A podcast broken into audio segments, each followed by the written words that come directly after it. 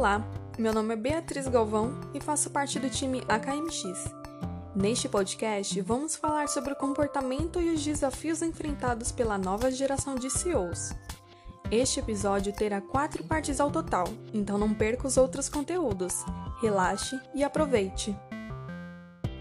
Esqueça a figura do super CEO centralizador e distante das demais áreas da empresa, assim como a postura semelhante adotada por seus pares do alto escalão. Um novo perfil de gestão começa a ser visto nas salas e corredores das companhias, o que se reflete também em mudanças importantes na agenda desses executivos. Com foco em entender como as lideranças das empresas distribuem seu tempo, o estudo Tração e Impacto na Agenda de Líderes Essenciais, realizado pela consultoria Blue Management Institute, contou com a participação de 100 entrevistados, entre CEOs e executivos do alto escalão de 71 empresas brasileiras ou com atuação no país, como Cristina Palmaca, da SAP, Marcílio Pousada, da RD, Raia Drogasville, e Cesário Nakamura, da Alelo. Do total de participantes, 47% são da faixa etária entre 41 a 50 anos, 35% entre 51 e 60 anos, 14% de 31 a 40 anos e apenas 4% acima de 60 anos. 56% são homens e 44% mulheres. Considerando os cargos de CEO, a proporção seria de 80% para 20%. Na distribuição do tempo, os entrevistados alegam que 46% é dedicado ao trabalho, 27% ao sono, 21% à vida pessoal e 7% aos deslocamentos. Em média, os executivos passam 11 horas trabalhando, 6 horas e meia dormindo e reservam 5 horas para questões pessoais. Já no ambiente de trabalho, 52% das horas são dedicadas à agenda planejada. Outros 25% envolvem desdobramentos importantes e 22% temas urgentes. Enquanto a equipe consome 67% do tempo desses executivos, fornecedores, clientes, startups e muitos outros parceiros concentram 23% dessa agenda o estudo retrata a manutenção de alguns hábitos e aspectos menos condizentes com a realidade do atual mercado. As reuniões, por exemplo, ainda têm uma duração média de uma hora. Segundo Daniel Mota, CEO da BMI, essa é uma forma ainda tradicional de trabalhar. De fato, é preciso um outro formato para dar conta de tantos temas.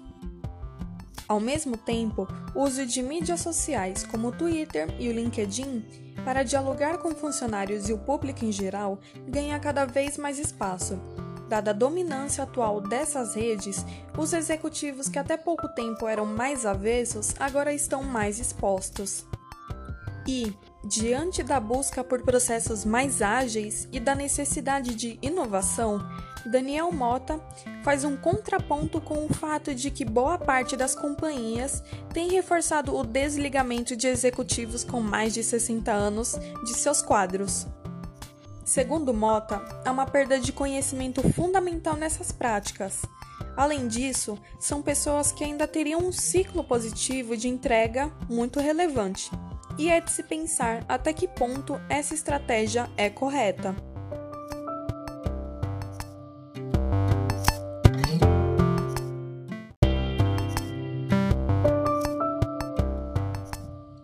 veteranos, baby boomers, geração X e millennials, o conflito das quatro gerações. A consultoria norte-americana Vital Smarts realizou uma pesquisa global com 1.300 gestores, na qual um dos focos eram as diferenças comportamentais e o conflito de gerações entre executivos de diferentes idades, dividindo-os em quatro grupos: veteranos, mais de 68 anos, baby boomers, entre 49 e 67 anos, geração X, entre 34 e 48 anos e millennials, até 33 anos. Os dados mostram que um em cada três deles demanda 5 horas ou mais por semana solucionando conflitos ou dúvidas, causados principalmente pelas diferentes formas de pensar que caracterizam cada uma das gerações. De acordo com o estudo, 54% dos entrevistados trabalham diretamente com profissionais das três gerações e quase 38% atuam com colegas das quatro gerações. Boa parte desses conflitos está calcado, muitas vezes, em uma imagem pré-concebida de um grupo sobre os outros. Baby Boomers consideram a geração X e os Millennials como pouco disciplinados, sem foco e distraídos. Já a geração X é muito resistente, apegada a pensamentos dogmáticos, sexista, avessa mudanças e pouco criativa. Já os Millennials fazem críticas aos outros dois grupos, Além de concordar com tudo que aponta a geração X sobre os boomers, os millennials ainda acusam os mais velhos de incompetência e de levar muito tempo para responder aos questionamentos feitos. Sobre a geração X, dizem ser igualmente lentos nas respostas e com pouca habilidade para resolver problemas.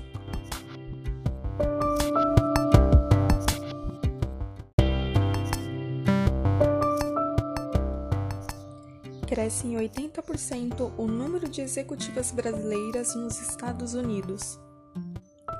O número de executivas brasileiras altamente qualificadas trabalhando nos Estados Unidos disparou 80% de 2018 para 2019.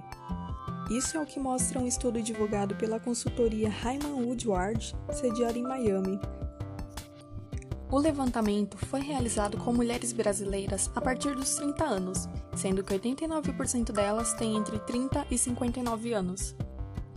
O grau de escolaridade dessas superexecutivas também foi levantado. 89% possuem no mínimo uma especialização, sendo que 58% delas concluiu mestrado ou doutorado.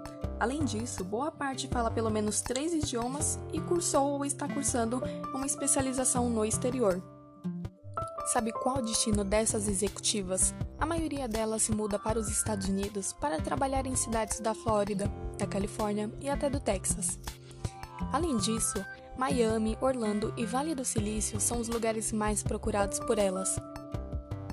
Segundo Leonardo Freitas, CEO da Hyman Woodward, entre os principais motivos para esse êxodo de executivos do Brasil estão a estabilidade econômica e alto índice de empregos nos Estados Unidos, além da possibilidade dessas profissionais poderem gerar receita em moeda mais forte naquele país.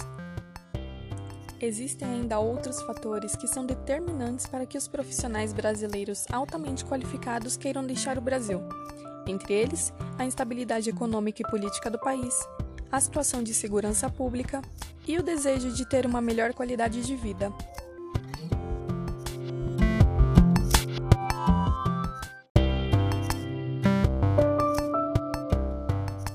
Millennials na lista dos bilionários.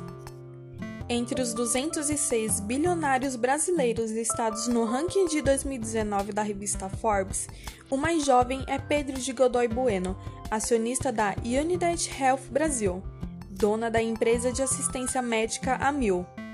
Ele também é presidente do Laboratório de Exames Médicos DASA e também conselheiro da locadora de veículos Localiza, aos 29 anos, ele ocupa a centésima décima posição, com uma fortuna estimada em 2,9 bilhões. São gerações assim que se tornam líderes no atual mercado e que elegem o ranking da inovação. A lista faz parte do estudo A Transformação Digital no Brasil, da IQ Sourin. Um panorama que traz os riscos, as oportunidades e os obstáculos no país, tudo sob as óticas dos CEOs, CMOs e CIOs das mil maiores companhias em atividades no Brasil. Entre as 25 primeiras companhias presentes no ranking da inovação estão Netflix, iFood, Stone, 99, Nubank, Creditas, Log, Descomplica, Movile, Grow e até mesmo Madeiro.